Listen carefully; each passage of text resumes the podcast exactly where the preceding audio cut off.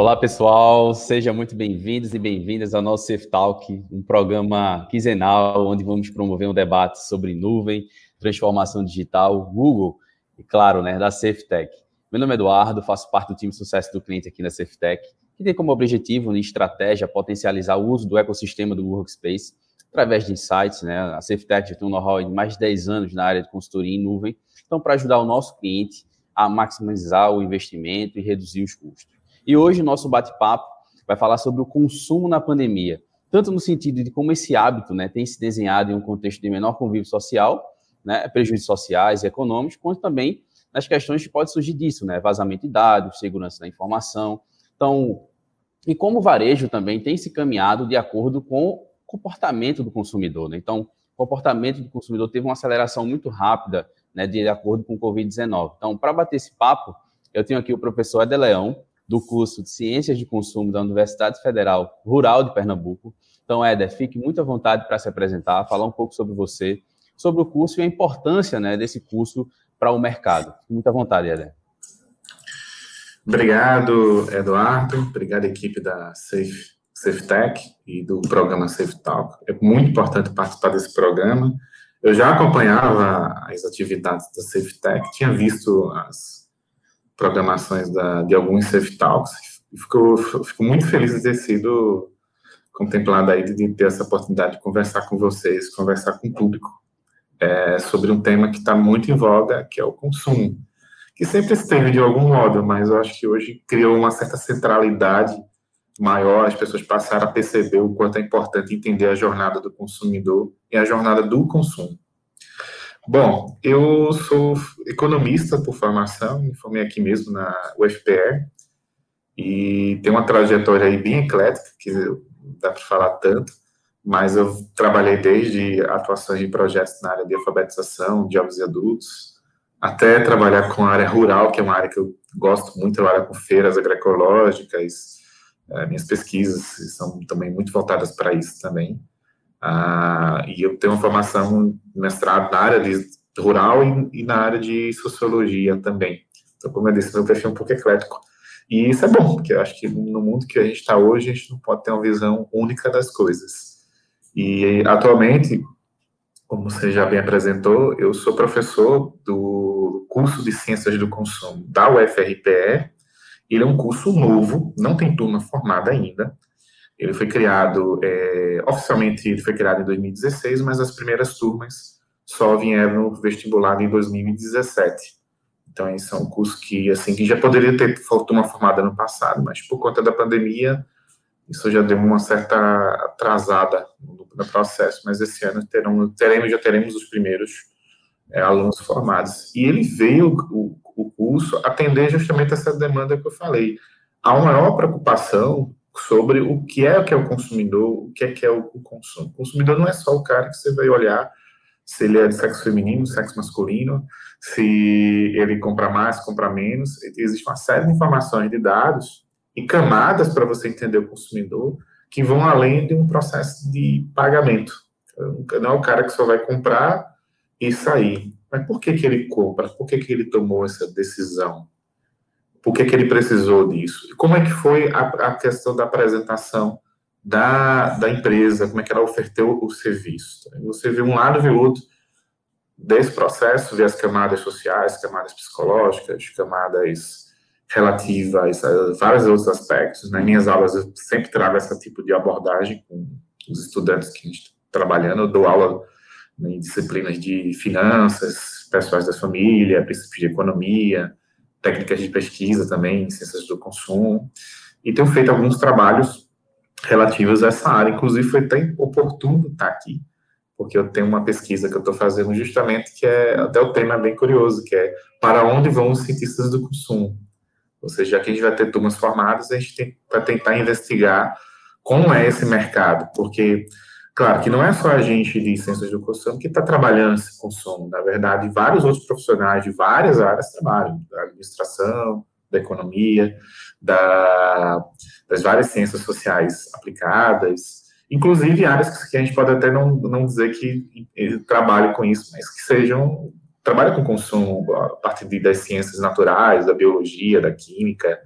Eu tenho acompanhado e feito trabalhos dentro da universidade em que tem muita gente empreendendo, desenvolvendo startups dentro dessas áreas de, de biologia, química, agronomia, e eles ofertando serviços, produtos para os consumidores, tentando entender também essa leva de informações. Só que a questão é, cada área dessa tem, obviamente, suas especialidades, suas especificidades, mas a essência do consumo é muito mais abrangente.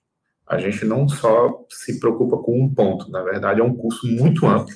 Isso é importante para a formação do cientista do consumo. É o segundo curso que existe no Brasil, existem dois cursos de graduação. Tem um na faculdade da ISPM, que é a Escola Superior de Propaganda e Marketing em São Paulo, que é o curso de Ciências Sociais do Consumo, que foi criado, se não me engano, em 2015. E dois anos depois veio o nosso, que tem uma, tem uma abordagem parecida, é, mas tem ma, mais aspectos, mais é, é, dimensões do consumo. Por exemplo, a gente não só trabalha buscando entender as relações sociais do consumo, o comportamento do consumidor, mas a gente aborda também questões relacionadas às políticas, às tecnologias, à produção. Nos aprofundando muito, tem uma área muito grande dentro do curso voltada para a área de alimentos e segurança alimentar, para a área de confecção, moda e vestuário. É, também temos áreas focadas na questão do consumo e saúde, aspectos relacionados a gênero, geração, famílias, entre outros. Muito bacana. E assim, pegando um gancho né, do que você realmente está relatando, acho que o, o curso em si vai ter, é, acredito eu, né, que vai ter realmente um acrescento muito grande através dessa, da parte da Covid-19, né, acelerou bastante esse processo, porque acho que em todo o globo, né, a pandemia do Covid-19, ela gerou as restrições deslocamento dos consumidores, trabalhadores de bem de consumo, impactou a logística dos negócios, atividades diárias, interações pessoais, né? É, e isso trouxe realmente várias consequências, como positivas e acredito como negativas também. Mas acho que uma, uma mudança muito positiva foi a mudança de hábitos né, e padrões de comportamento desse consumidor. Como é que eles estão realmente caminhando né, ao longo desse, desse processo tão complicado que a gente vive hoje, que é a questão da pandemia, né?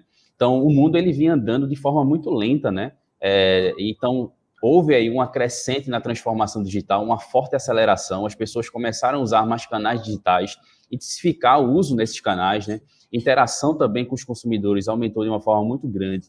Tá? Então, as pessoas que está, estão mais em casa agora devido a vários impactos gerados pela redução de renda né, do consumidor, isso afetou demais também as pessoas, mas de uma certa forma gerou também uma criatividade bastante positiva. Né? Eu fiz uma pesquisa é, no, pelo Google Brasil que mostra que 25% das pessoas estão realmente fazendo comida caseira ao invés de pedir, ao invés de sair da sua casa. Então, isso gerou uma criatividade, as pessoas estão cada vez mais buscando é, formas de se readaptar e também essa questão de novos hábitos.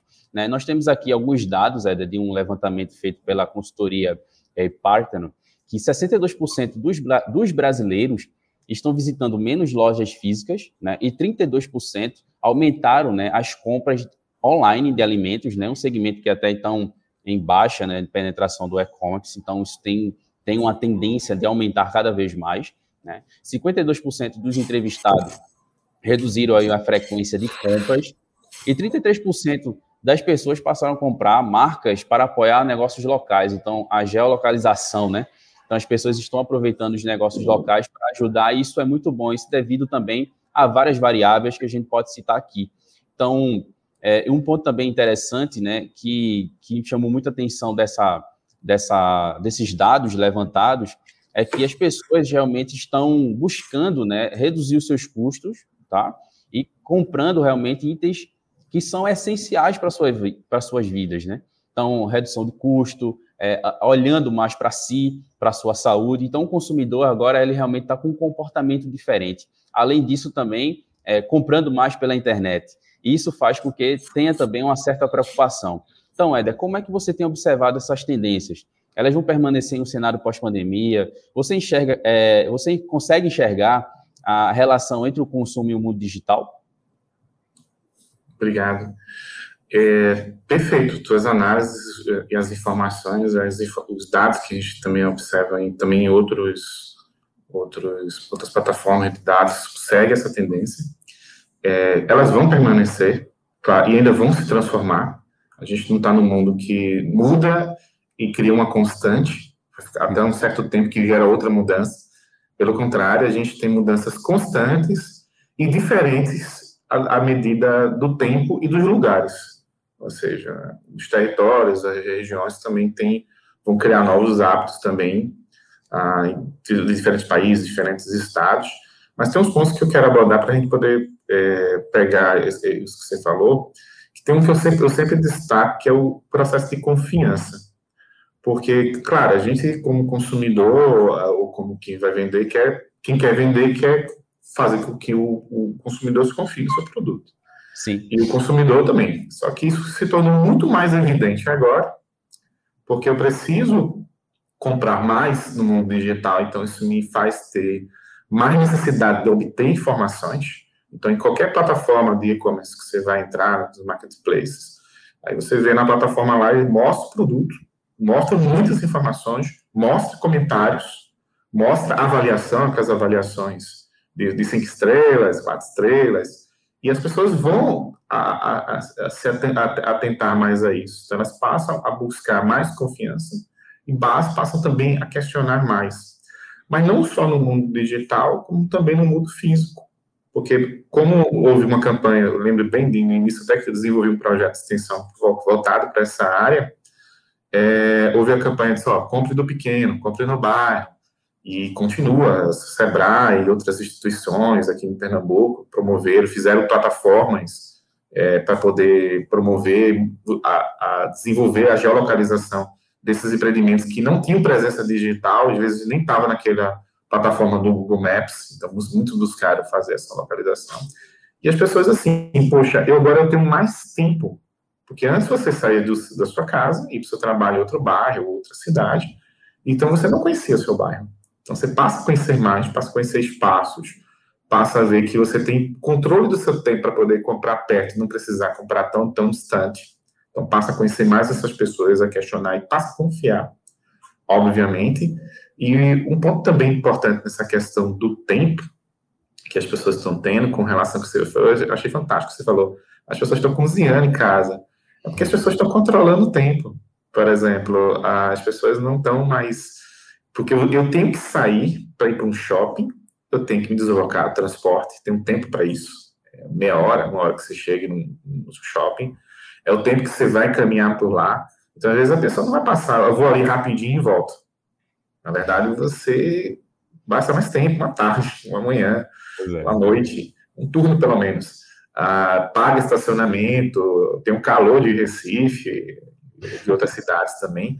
Mas chega um ponto que você diz, não, mas eu posso ir numa plataforma, eu posso escolher, posso não decidir agora, posso reservar o pedido, que às vezes você pode ter nessas plataformas, você reserva o pedido para depois de comprar, e você ainda controla, quando você paga, já resolve, você, você controla todo o processo, você atende todo o processo, às vezes tem contato com ninguém, atendente nenhum, se precisar, e recebe em casa, você controla, você sabe o dia, ou pelo menos a proximidade do dia que você vai receber.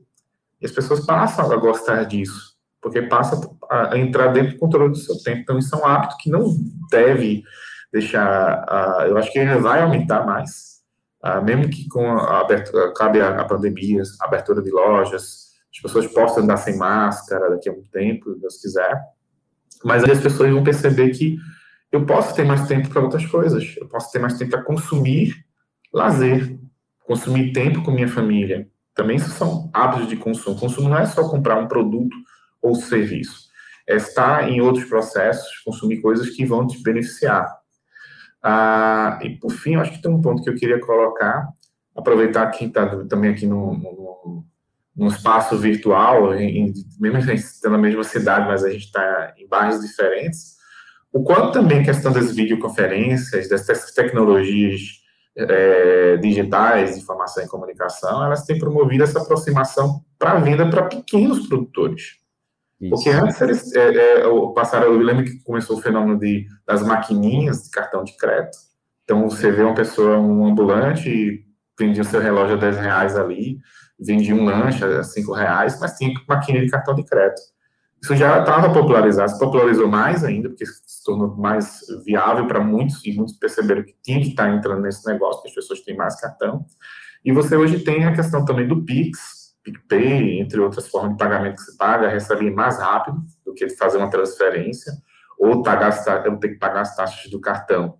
Só que as tecnologias, por exemplo, de uma videoconferência, tem um pequeno empreendedor que ele pode colocar lá no Google Meet, no Zoom, mostrar sua loja, mostrar seu produto, conversar com o seu cliente. Muitos empreendedores que eu tenho acompanhado, né, seja em pesquisa, seja nos projetos de extensão da startup que eu estou coordenando, eles têm feito isso, têm feito, criado oportunidades com essas tecnologias que eles não usavam antes, mesmo que essas tecnologias até existissem, mas eles viram que existe uma oportunidade ali. E eles não vão deixar essa, essa prática. Agora, claro que ela vai se somar quando a gente puder sair mais de casa, puder essa pandemia acabar, se somar o físico. Então, a gente não pode nem falar hoje mais de um, de um, de um consumo digital. É um consumo fi digital, ou seja, ele é físico, vai continuar sendo físico. E vai, vai também ser digital. Realmente, essa aceleração né, da transformação digital foi muito forte, né? vi várias entrevistas também várias pesquisas que em, acredito que em um ano e meio que a gente está de pandemia, a gente aumentou aí, pode dizer, em quase 10 anos de aceleração digital. Né? Então, isso foi muito, foi muito, foi muito forte, né, dentro do nosso contexto. Então, de certa forma, isso foi muito bom, né?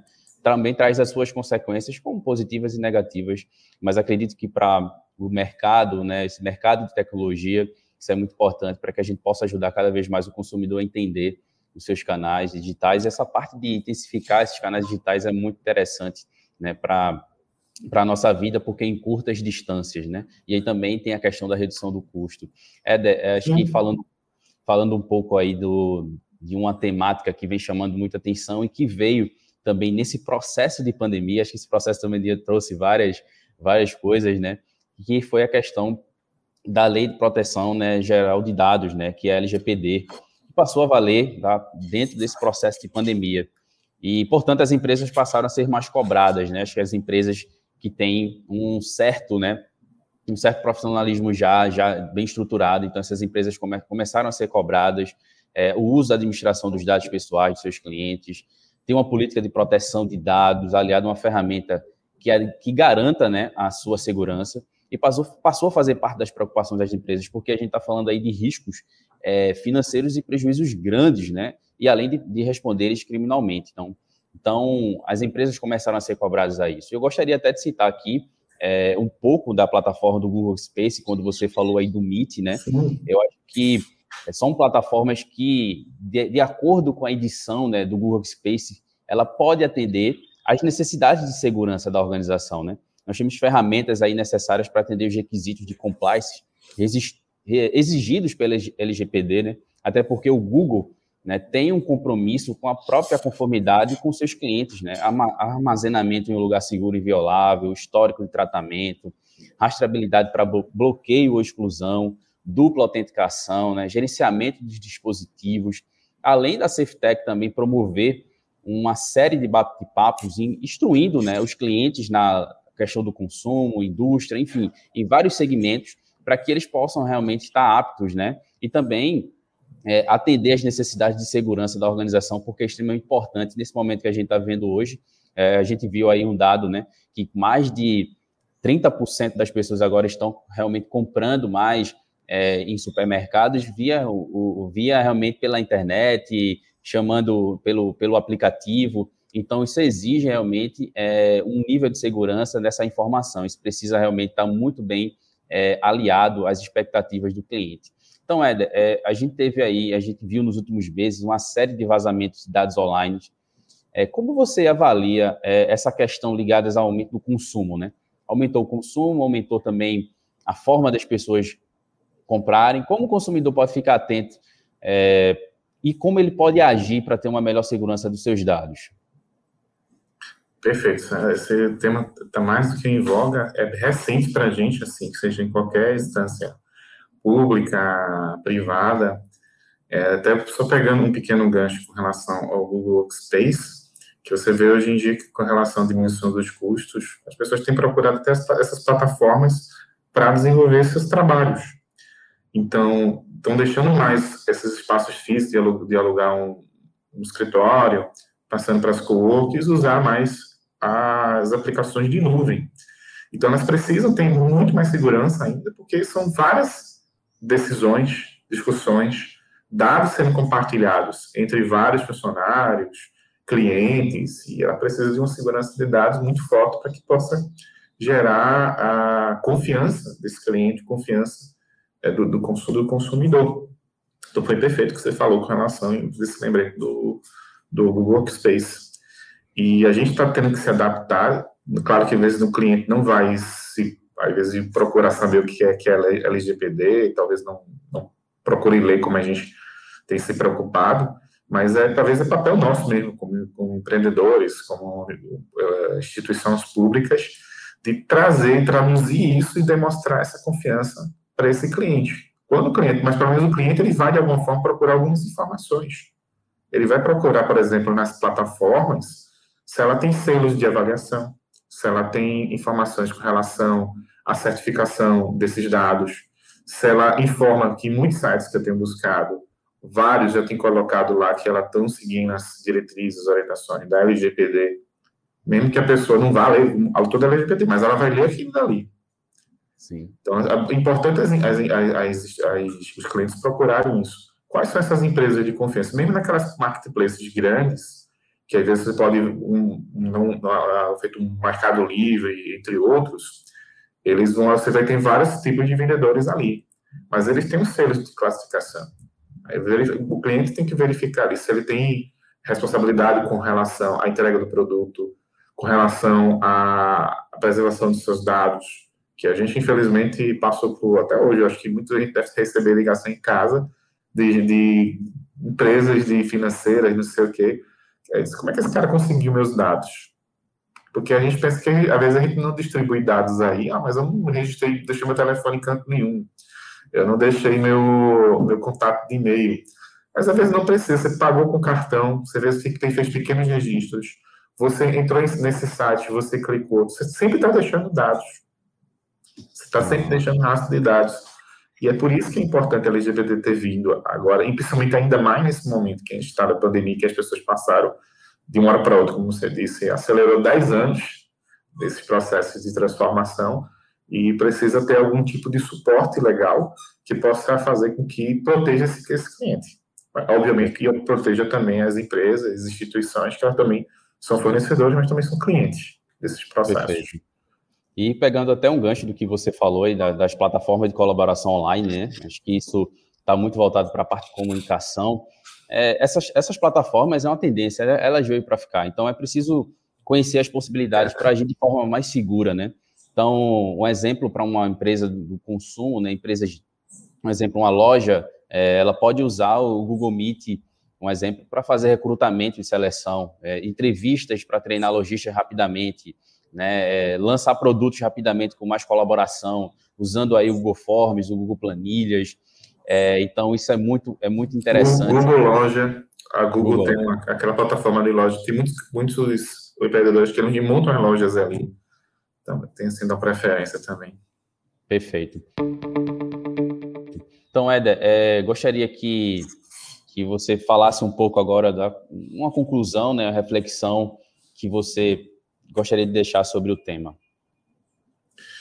Bem, é assim, é um, é um tema que realmente não se esgota, e a gente acha que provavelmente vocês não vão esgotar nos próximos podcasts e, e ninguém. A gente parece que pode estar perdido nesse emaranhado e essa tanto de informações e processos e novidades que todo dia a gente está é, percebendo aí, mas isso é, como posso dizer, isso é inerente a esses processos. A gente, às vezes, demora realmente a entender de imediato. Então, como eu, eu sempre digo, eu sou, eu sou cientista, mas não sou cientista do futuro, eu sou cientista do passado. Com o tempo, a gente vai compreender o que é está acontecendo. Claro que a gente vai tentar projetar tendências, cenários, mas são tendências e cenários, que eles podem estar ocorrendo ou não também. Ah, mas, assim, é particularmente com alguns pontos que a gente colocou, é muito difícil, é, é, certas tendências que a gente tem discutido, elas não continuarem. Você imaginar, pensar sobre a questão dos espaços que a gente estava falando agora, e as pessoas passarem a usar mais coworkings, usar mais as nuvens. Porque isso já é fato, não é uma coisa para amanhã ou depois. É agora. Muitos empreendimentos estão fazendo isso. Os coworkings cresceram, principalmente aqui em Recife, que eu tenho acompanhado. Uh, tem coworking que começou na, uh, uh, inaugurou um mês antes da pandemia. Só tinha um cliente. Hoje tem mais de 50 clientes nessa coworking. Então, na verdade, são já fatos que a gente já está percebendo. E como você também trouxe os dados relativos a consumo no digital, não é algo que vai aumentar o consumo digital daqui a um mês, dois meses, um ano, dois anos, não. Já aumentou e aumentou de forma muito rápida. Então, quando a gente fala isso de tendência, a gente está falando já de fatos no, a, a, de agora. E que eles deverão continuar. Dificilmente eles ser reverterão. Agora, claro que pode aparecer outras novidades, cenários que a gente ainda está é, analisando, verificando, porque realmente são muitas informações, muitos processos. E a gente tem que pensar, por exemplo, um detalhe só para poder encerrar. É, a gente ainda está discutindo a pandemia, mas assim, como é que vai ser a sensação do momento? Deixa até essa reflexão. No momento que a gente tiver a imunização geral, no momento que a gente puder ir numa padaria, sair de casa numa padaria sem máscara, de fato, com toda a confiança, já é, protegido todo mundo. Como é que vai ser o consumo nesse momento? Porque as pessoas vão ter uma outra percepção, que as pessoas já estão muito em casa, saem de, ou quando saem de casa estão com medo. Então tem uma, a gente está falando muito do agora, mas isso daqui a uns meses pode ser que traga outras perspectivas que antes as pessoas é, não, não, não consideravam, como você falou. As pessoas estão cozinhando em casa, mas pode ser que elas não queiram deixar de cozinhar em casa comecem a perceber uh, que certos momentos da sua vida são mais importantes do que você ficar o tempo todo no trabalho físico, você perceber o, o mundo diferente. Então, acho que tem muita coisa que a gente vai discutir em outros momentos. Éder, muito obrigado tá, pela tua participação. Acho que, como Maera mencionou, é muito importante a tua presença aqui como cientista de dados de consumo. Então, isso enriquece bastante o nosso bate-papo, tá? Então, gostaria de agradecer a tua presença. Nós temos aqui o número 6, né, de série de bate-papos interessantes como este, tá? O Safe Talk, Safe Talk contou com o apoio de informações retiradas da reportagem da Veja, tá? A SafeTech agradece ao nosso convidado Eder Leão e um grande abraço.